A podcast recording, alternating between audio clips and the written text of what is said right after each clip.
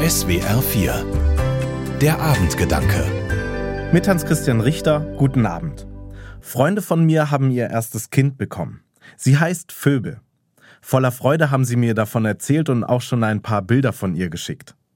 Nun sind die beiden Eltern und stehen vor einer großen Herausforderung. Sie müssen stets entscheiden, was das Beste für Phoebe ist. Denn das wünschen sie sich für ihre Tochter. Einfach das Beste. Dazu gibt es zig Elternratgeber. Ich würde ja untergehen bei all den Ratgebern und Anforderungen. Einfach weil ich Angst hätte, etwas falsch zu machen oder meinem Kind zu schaden.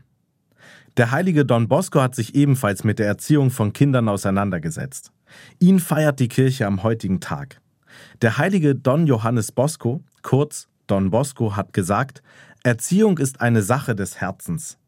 Ein Satz, der zumindest für die damalige Zeit ein Novum darstellt. Der heilige Don Bosco lebte in der Zeit der Industrialisierung in Turin. Damals geht es hauptsächlich darum, dass Kinder und Jugendliche diszipliniert werden und als fleißige Arbeiter für die Fabriken heranwachsen. Sie sollen gehorchen und befolgen, was Erwachsene ihnen sagen. Erziehung ist eher eine Sache des Gehorsams als des Herzens gewesen. Don Bosco sagt aber, Erziehung ist eine Sache des Herzens. Und dieser Satz ist für viele eine echte Befreiung gewesen. Eben, dass Kinder und Jugendliche nicht aufs Funktionieren und Arbeiten reduziert werden. Don Bosco sagt nämlich, Kinder brauchen drei Orte. Einen guten Ort zum Lernen, einen Ort zum Spielen und eine Gemeinde zum Glauben. Drei Orte, an denen sie leben, ihre Fähigkeiten entfalten und man ihnen vertraut. Erziehung ist eine Sache des Herzens.